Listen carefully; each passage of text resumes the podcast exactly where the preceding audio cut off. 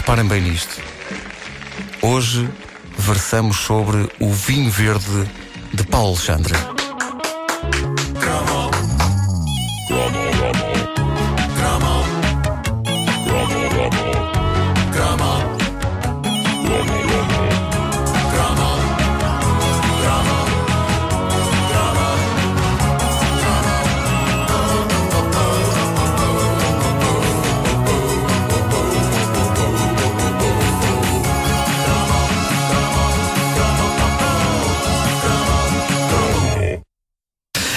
À segunda edição de hoje, que é com uh, Paulo Alexandre e devo avisar com. Uh, é arriscado. Hoje vai ser um número arriscado. Momentos, isto, isto é super de, uh, momentos de grande improviso. É, é verdade, porque isto é, é, super ambiciosa esta edição da caderneta. tem toda uma panóplia de sons. É de tal maneira ambicioso para... que eu, nem vou pôr o som de fundo que costumo pôr da caderneta, senão ainda me confundo mais. Mas ok, vamos embora. Bom, eu posso fazer o som de fundo? Uh, podes fazer, sim. É melhor não. não, não. Bom, fala-se muito no facto dos brasileiros não conhecerem nada da nossa música e dos nossos artistas uh, e dos, dos, nossos artistas não conseguirem se ingrar no Brasil. Roberto Leal, sim senhor que foi grande lá, mas ele tinha um pé fortemente fincado lá e falava e cantava num certo brasilês que o ajudou sim, sim, sim. a ter o seu êxito por aquelas paragens. Mas a verdade é que um cantor português, em 1978, conseguiu encontrar a fórmula não só para emocionar portugueses, mas também brasileiros. Modesto Pereira da Silva Santos, Hã? bancário, natural de Vozela, não é Vovuzela. Natural de Vozela pegava nesta canção alemã dos anos 70 de Udo Jürgens, chamada Grisha Wein. vamos ouvir, vamos ouvir. Mas ele chamava-se Modesto. Chamava-se Modesto.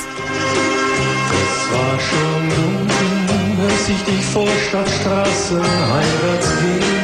Espera aí, tu estás a dizer-me que isto é um original alemão? Tu não sabias? Não fazia ideia. Isto é queda de um mito. É, ele, ele, transformou, o que Modesto Pereira da Silva Santos fez foi transformar com uma letra portuguesa de sua autoria esta música de Udo Jürgens neste clássico. Isto é um original alemão. É verdade. Pá, isto caiu um mito na minha vida agora.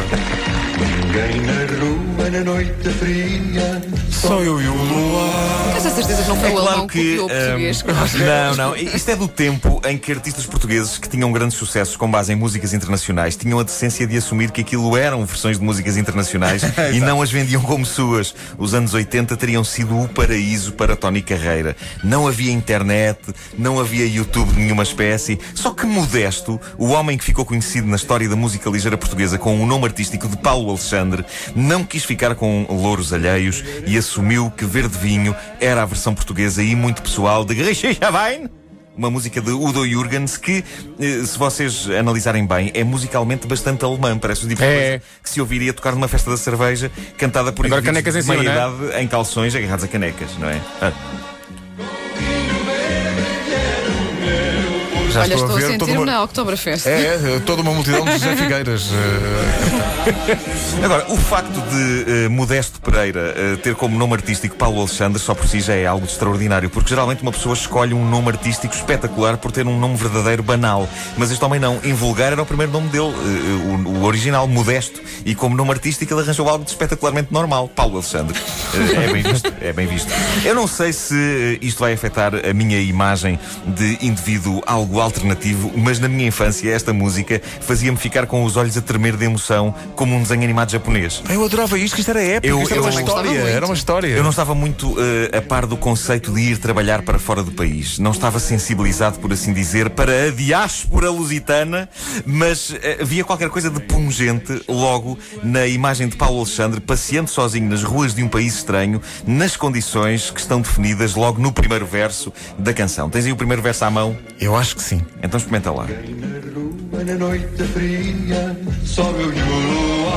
Este arranque metia-me algum medo, porque eu ficava sempre com a ideia de que Paulo Alexandre ia ser atacado por um lobisomem. Ou, mais dramático ainda, Paulo Alexandre era ele próprio um lobisomem e que, qual Michael Jackson no thriller, iria transformar-se. Ou seja, a ver pelo primeiro verso, ninguém na rua na noite fria, só eu e o luar, verde vinho podia de facto ser o thriller português. Mas não. Mais à frente havia uma outra passagem que uh, arrasava o meu coração de petis. E não era só o meu. Eu lembro-me que no jardim infantil, eu estava para aí na terceira classe, quando este disco saiu, e nós debatíamos na carrinha da escola, no regresso a casa, o drama pessoal que está presente num verso um pouco mais à frente. Não sei se tu tens aí, Pedro Ribeiro, já o verso. Eu acho que sim. Vamos arriscar, vamos, vamos a isso. Falou então daquele dia triste, o velho Luís.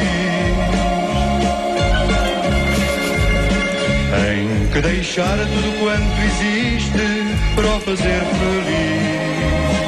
A noiva nem, a casa o pai e o cão. A questão aflitiva uh, para todos nós aqui era o cão. Até o cão ele deixou.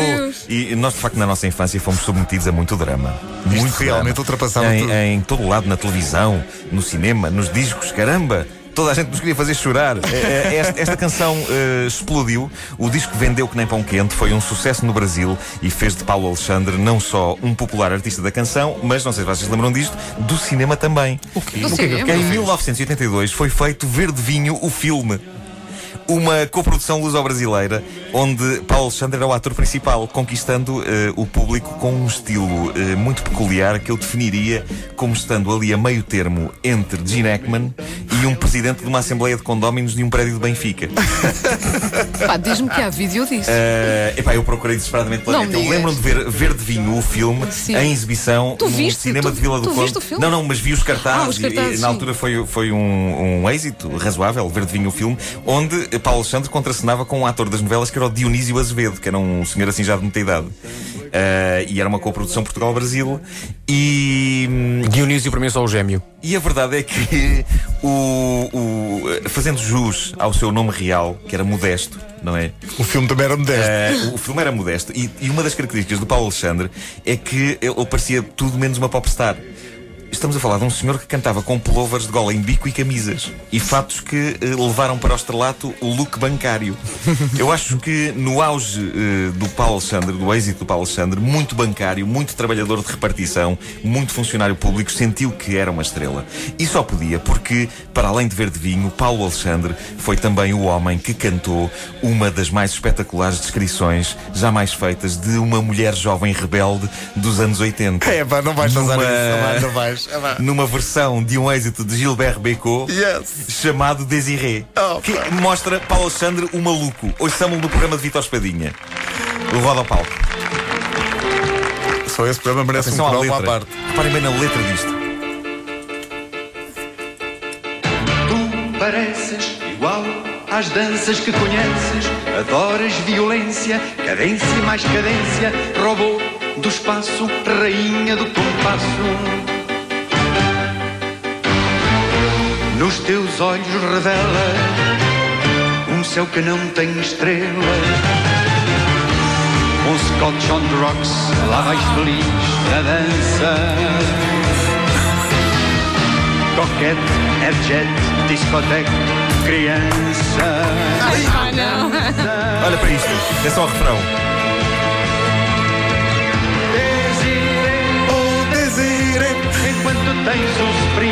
Tua geração. Enquanto tens o sprint da tua geração. Parece o nome de um gelado.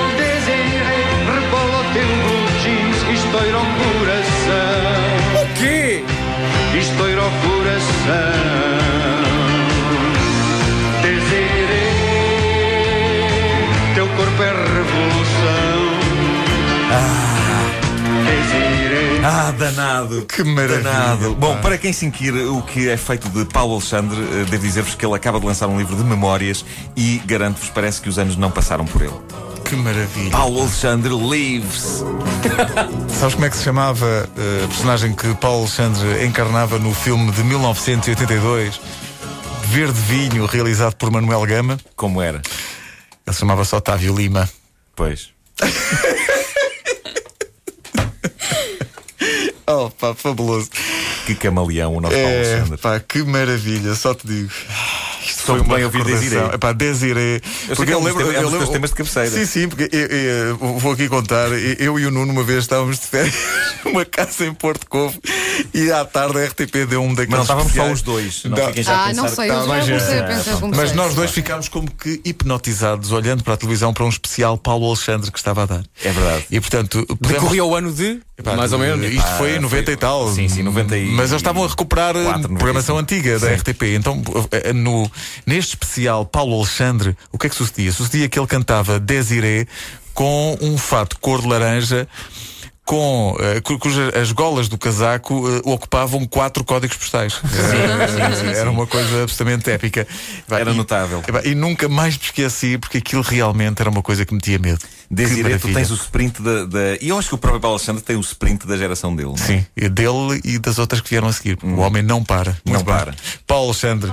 Hoje na caderneta de cromos com o Nuno Marco, disponível também em podcast em radiocomercial.clix.pt. A banda larga TNN oferece a caderneta de cromos nas manhãs da comercial.